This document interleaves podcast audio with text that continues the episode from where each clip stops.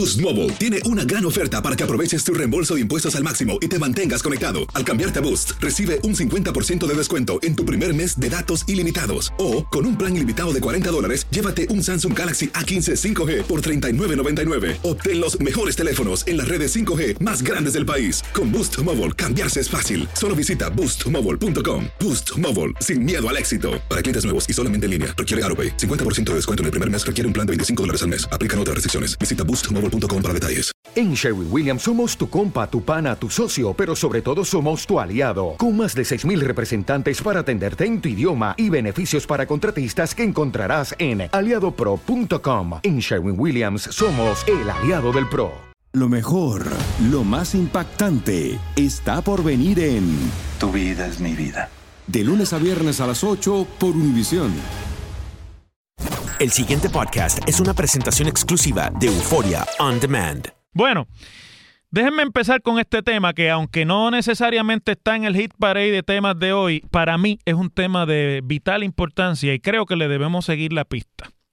La secretaria de Educación, Julia Kelleher, anunció eh, mediante comunicado de prensa que comenzará a partir de hoy el traslado de un 6% de los maestros que trabajan para el sistema público de enseñanza, que tienen que ser reubicados, reasignados o trasladados para cubrir las plazas vacantes y continuar la, la transformación, lo que ella llama la transformación del sistema. Eso es complementario al anuncio que también discutimos aquí el viernes de que se van a cerrar unas 300 escuelas entre eh, este semestre cuando termine y el próximo que empezará inmediatamente después.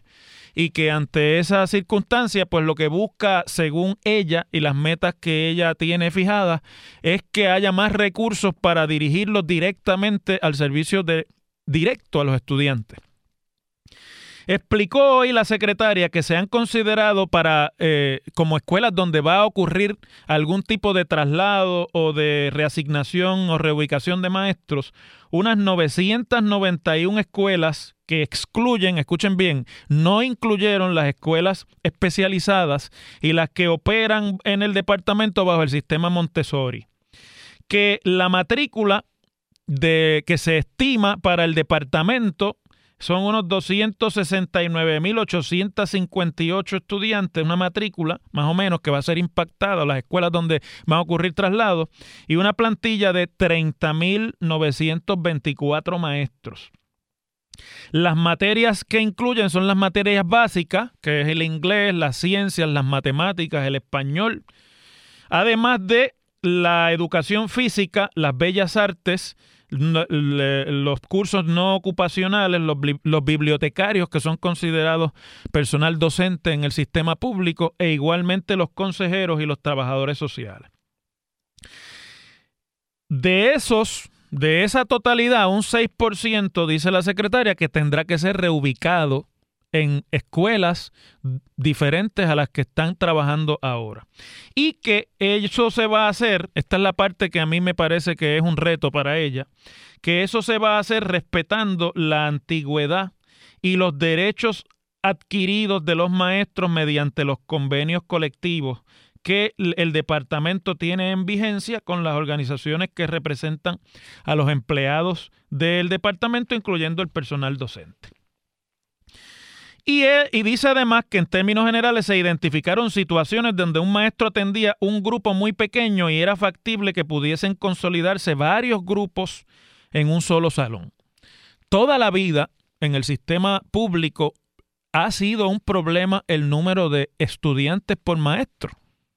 ¿No? La proporción de estudiantes que el maestro atiende en el salón de clase. Y yo recuerdo en mis años de estudiante en el sistema público que había entonces un, ratio que se llama en inglés, una proporción de a veces más de 30 y 35 estudiantes por salón de clase. Claro, yo le estoy hablando de los tiempos en que el departamento tenía 650 mil estudiantes, que no es la realidad demográfica de hoy día. Pero ciertamente uno tendría que ver cuando esto comience a suceder cuáles realmente han sido las consideraciones aquí, porque, por ejemplo, ese asunto de la proporción de maestros por eh, estudiante, pues eh, me estaría muy curioso ver cómo es que realmente hay salones donde se pueden consolidar varios grupos más de uno o más de dos, eso es lo que quiere decir, ¿no? O sea que uno tendría que pensar, digamos que la proporción adecuada, que yo lo desconozco, son 20 estudiantes por salón, pues uno tendría que pensar que si usted puede poner más de dos maestros, eh, más de dos eh, grupos por salón, tiene que haber menos de 10 estudiantes en esos salones. Y eso pues ya apuntaría a una situación muy grave, eh, que, que ciertamente es una característica muy distinta a lo que uno tiene como imagen que sigue siendo el sistema de instrucción pública en Puerto Rico.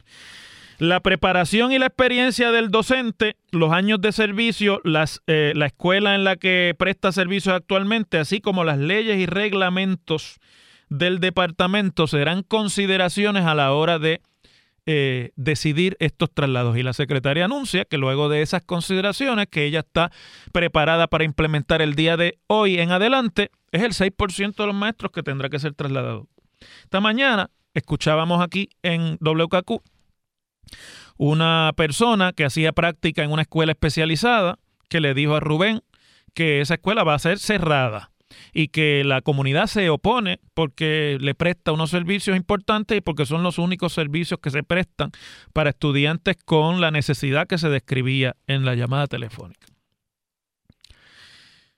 Y así por el estilo, esto que la secretaria hoy anunció va a enfrentar la oposición de los gremios magisteriales, de los propios maestros porque no es lo mismo que a usted le digan que hace falta trasladar maestros a que le digan que es usted el que se tiene que trasladar después de una cierta comodidad o de una cierta eh, costumbre o de haber adquirido ya unos ciertos años en una escuela con unas materias, etcétera, etcétera.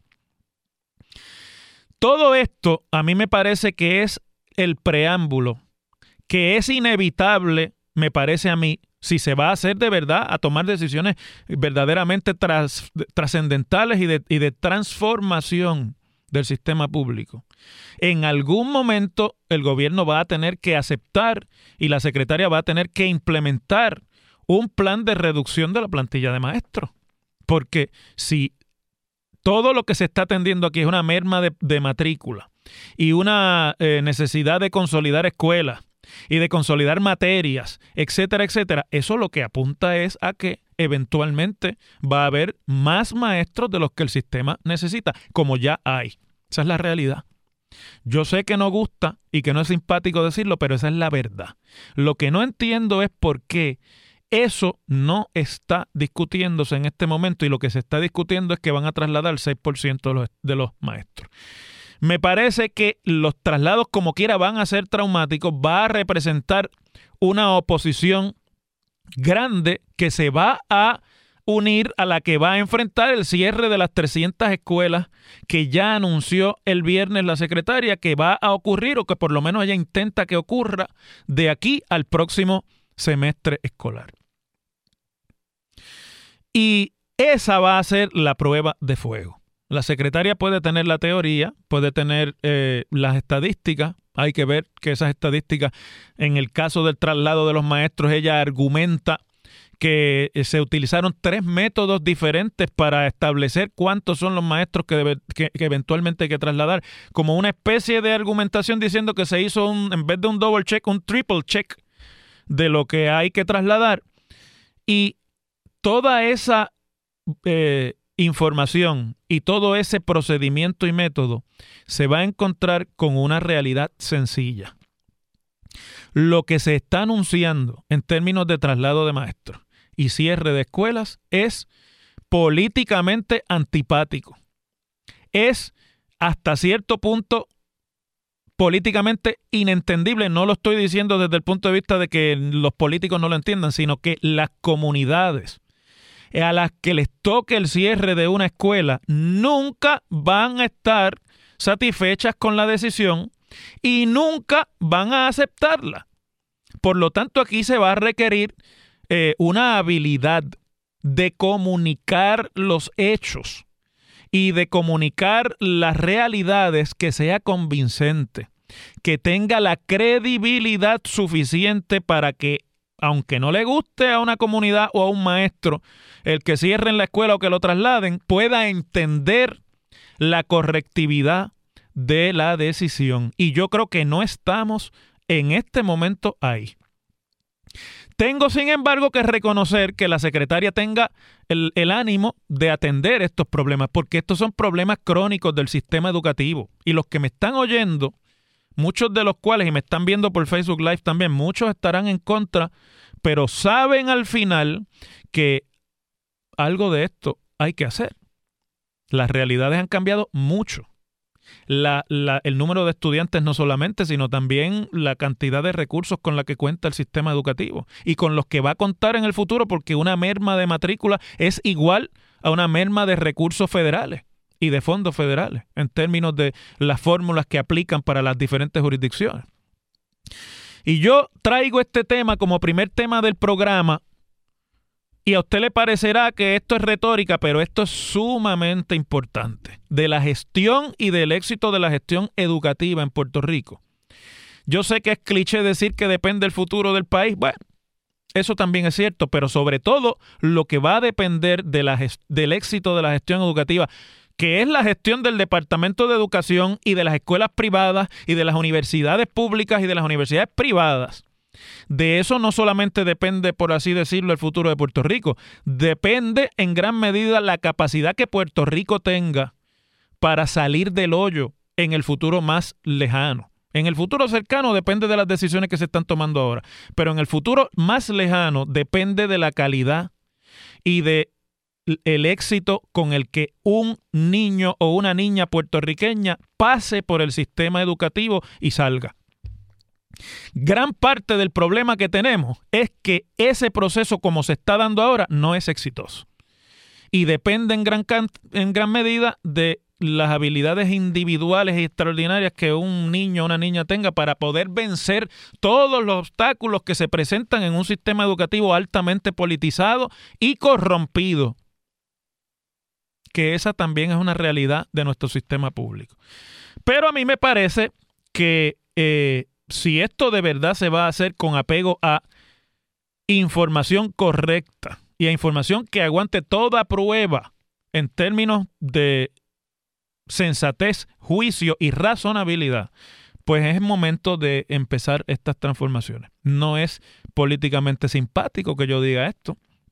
Alguien me decía este fin de semana, de esas personas que me encontré, me decía que, que yo le caigo pesado porque pues yo hablo fuerte y hablo como ustedes me han escuchado tantas veces, pero que a pesar de eso, yo, yo decía la verdad. Pues mire, qué bien, porque el, yo no puedo caerle bien a todo el mundo, ni mucho menos pretendo que, todo el mundo me quiera, pero si lo que estamos diciendo aquí hace sentido y hace sensatez, porque el, sentido común es el menos común de todos los sentidos, desgraciadamente, en el Puerto Rico de hace más de 40 años, pues entonces mi labor está cumplida y yo me siento satisfecho con eso. No, yo sé que no voy a convencer a todo el mundo de lo que estoy diciendo y, no solamente eso, sino que mucha gente estará en contra y tendrán argumentos para estar en contra de lo que yo digo. Pero me parece que esto, esto es una, es mucho más importante de lo que nosotros nos pensamos y esta es la prueba de fuego de la secretaria Keller. No era saberse quién eran Enrique Laguerre y Manuel Seno. Esta es la verdadera prueba de fuego y por esto es que algún día el país va a pasar juicio sobre su gestión como secretaria de Educación.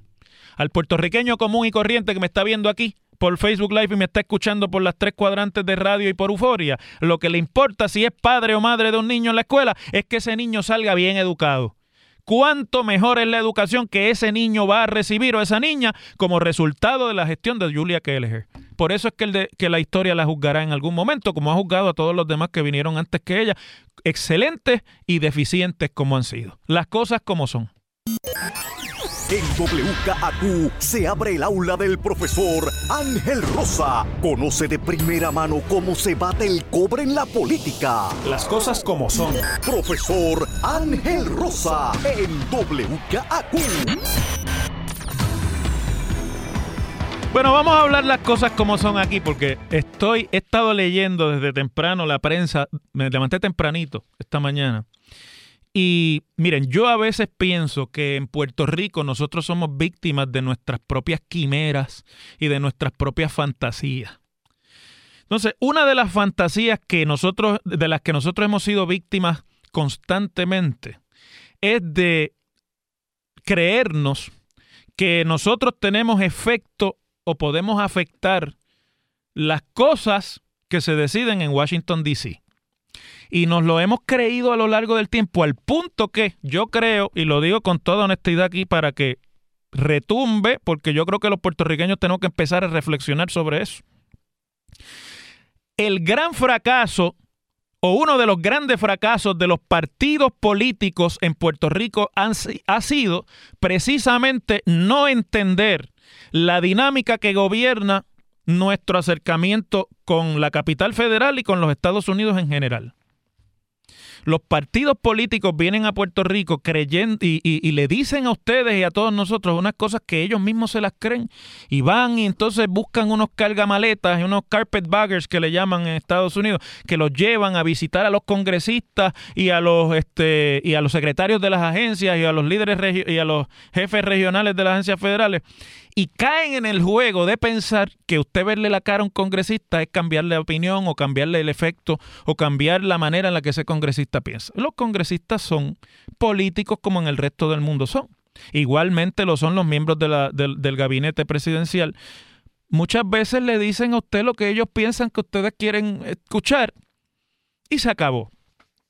Y algo de eso es la gran frustración que ahora tiene Puerto Rico, han descubierto por fin que la Junta de Supervisión Fiscal no es la gran solución de los problemas de Puerto Rico. Entonces comienza a despertar ya no la opinión de los humildes y de los eh, sencillos, sino de los que mueven la opinión pública en Puerto Rico. Y hoy le dedican la primera plana del periódico El Nuevo Día a ese asunto y hay todo un artículo en el que se describe la decepción que se siente con la Junta de Supervisión Fiscal. Y yo pues ciertamente pienso que esta es la decepción de los que se creen los embustes. La Junta de Control Fiscal, algunos la favorecían porque supuestamente iba a poner la casa en orden. Y otros que no estaban muy de acuerdo con poner la casa en orden, la favorecían porque iban a conseguir que el Congreso aprobara las medidas de desarrollo económico y de desarrollo eh, fiscal, hasta contributivo sobre Puerto Rico, que nadie ha atendido por décadas en el Congreso de los Estados Unidos. Y ni una cosa ni la otra, porque la ley que se aprobó, la ley promesa esa, es una ley ambigua, poco efectiva en su lenguaje, que lo que permite es un montón de lagunas en cada uno de los procesos que habilita como ley. Aquí en realidad, para lo que se creó la Junta de Supervisión Fiscal en esa ley, era para poder convencer a los bonistas que se oponían al proceso o que tenían dudas sobre el proceso de aprobar en el Congreso un estatuto federal para bregar con las finanzas de Puerto Rico y quitarle el poder a los políticos en Puerto Rico, que de eso era que se trataba la ley. Convencerlos de que ahí ellos no tenían que temer, que ellos iban a estar atendidos, porque iba a haber una junta de expertos financieros y fiscales en Puerto Rico que iba a obligar a que el gobierno hiciera las decisiones difíciles y los recortes que eran necesarios unos años después, año y pico después, esa no es la realidad. ¿Por qué? Porque el proceso político de Puerto Rico se ha tragado lo que dice la ley promesa y luego vinieron los huracanes y más político el proceso todavía. Y yo leo eh, con asombro, ¿verdad? A los expertos que hablan en el artículo del Nuevo Día de hoy, diciendo que eh, nadie está satisfecho con la Junta y que además la Junta no ha sido tan agresiva como se esperaba que hubiese sido para atender el problema de gastos innecesarios y de recorte eh, en gastos en Puerto Rico. Y ahí, esa es otra fantasía adicional que yo tengo que hablar con ustedes un minutito, porque yo sé que ya estoy por encima de la pausa casi, pero un minutito más. Miren, la Junta puede recortar el presupuesto de la legislatura, como hizo en el plan fiscal pasado y en el presupuesto, y no resuelve el problema fiscal de Puerto Rico. La Junta puede volver a cero, mandar a que sea cero el presupuesto de contrataciones del gobierno de Puerto Rico y no resuelve el problema fiscal. La Junta puede eliminar cinco agencias del gobierno de Puerto Rico y no resuelve el problema fiscal, porque el Puerto Rico que nosotros estamos viviendo tiene una deuda de 70 mil billones, pero además de eso, tiene un boquete en el presupuesto que arrastra de 4 mil millones de dólares.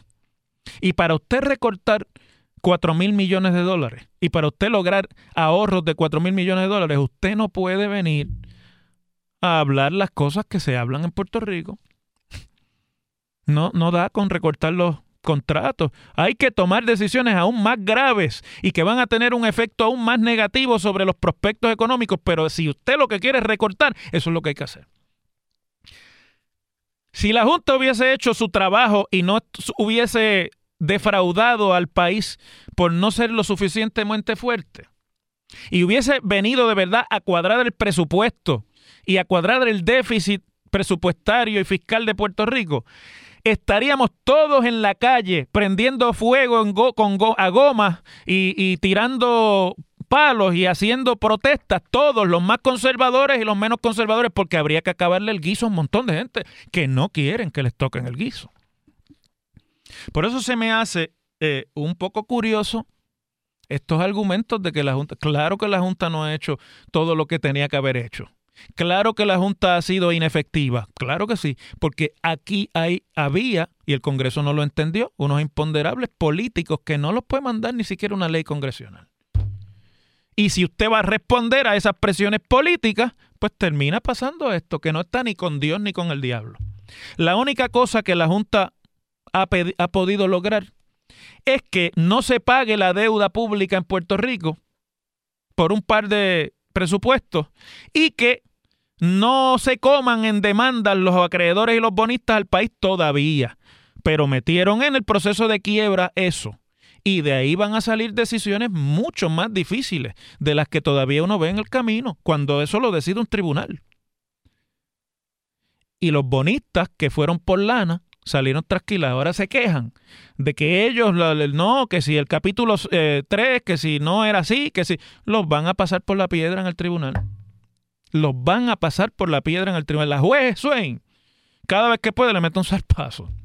Tendrán que pasarse apelando los las determinaciones a cada rato yendo al Supremo y eso va a tomar décadas largas. Por eso no entendí lo que dos buenos amigos míos, el amigo José Nadal y el amigo Luis Vega Ramos, hicieron una conferencia de prensa ayer que la entiendo perfectamente y bueno, me alegra que estén los populares haciendo oposición. Eso es lo que hay que hacer. Luis Vega y, y José Nadal los felicito. Pero ellos dicen a la Junta que no compre el plan fiscal que el gobierno le está mandando porque está eh, eh, sobre fantasías económicas y que no son reales. Y a la vez le piden a la Junta que vaya a Washington a abogar por Puerto Rico. La Junta no existe para abogar por Puerto Rico en Washington. La Junta existe para pasar el presupuesto de Puerto Rico por la piedra. Eso es la, la, única razón por la que hay junta. Y para, eso sí, para privatizar lo que se pueda privatizar de las utilidades públicas y le dieron un mandato para eso. Para lo demás, el Congreso se lo quedó. Y como se lo quedó, no hicieron nada porque son políticos y no se iban a meter en ese cuento. Si, si la Junta le rechaza el plan fiscal, escuchen esto y con esto me voy a la pausa. Si la Junta le rechaza ese plan fiscal, que yo creo que lo rechazarán, lo que viene es más dolor, más sudor y más lágrimas. Y eso hay que decírselo al pueblo así, como le dijo Churchill a los ingleses en la, en la Segunda guerra, no les puedo ofrecer otra cosa que no sea sangre, sudor y lágrimas. Si vamos a seguir con este cuento de todo el mundo tiene una idea de cómo hacerlo mejor, pero nadie sabe cuál es, olvídese usted. Las cosas como son. El pasado podcast fue una presentación exclusiva de Euphoria On Demand. Para escuchar otros episodios de este y otros podcasts, visítanos en euphoriaondemand.com. Boost Mobile tiene una gran oferta para que aproveches tu reembolso de impuestos al máximo y te mantengas conectado. Al cambiarte a Boost, recibe un 50% de descuento en tu primer mes de datos ilimitados. O, con un plan ilimitado de 40 dólares, llévate un Samsung Galaxy A15 5G por $39.99. Obtén los mejores teléfonos en las redes 5G más grandes del país. Con Boost Mobile, cambiarse es fácil. Solo visita boostmobile.com. Boost Mobile, sin miedo al éxito. Para clientes nuevos y solamente en línea, requiere AroPay. 50% de descuento en el primer mes requiere un plan de 25 dólares al mes. Aplican otras restricciones. Visita Boost El verano llega con nuevos sabores a The Home Depot. Encuentra ahorros en asadores, como el Next Grill con cuatro quemadores de gas propano ahora en compra especial, a solo 199 dólares, para hacer comidas de todos los sabores y cumplir con todos los antojos, desde una clásica carne asada, con elotes y cebollita, hasta jalapeño poppers, para darle un toque picante a la reunión. Prueba nuevos platillos y sabores este verano, con ahorros en asadores de The Home Depot. Haces más, logras más. Dicen que traigo la suerte a todo el que está a mi lado. Y esa es mi mala fortuna. Basada en el clásico de Juan Rulfo, llega Univisión, El Gallo de Oro. Supongamos que la caponera puede inclinar la suerte a quien ella quiera. ¿Estás tardando en conquistarla? Con Lucero, José Ron y Plutarco Asa. Este gallo está cambiando la vida. En una historia legendaria de amor y azar. No trates de cambiarme, no lo vas a lograr. El Gallo de Oro, lunes a viernes a las 9 por Univisión.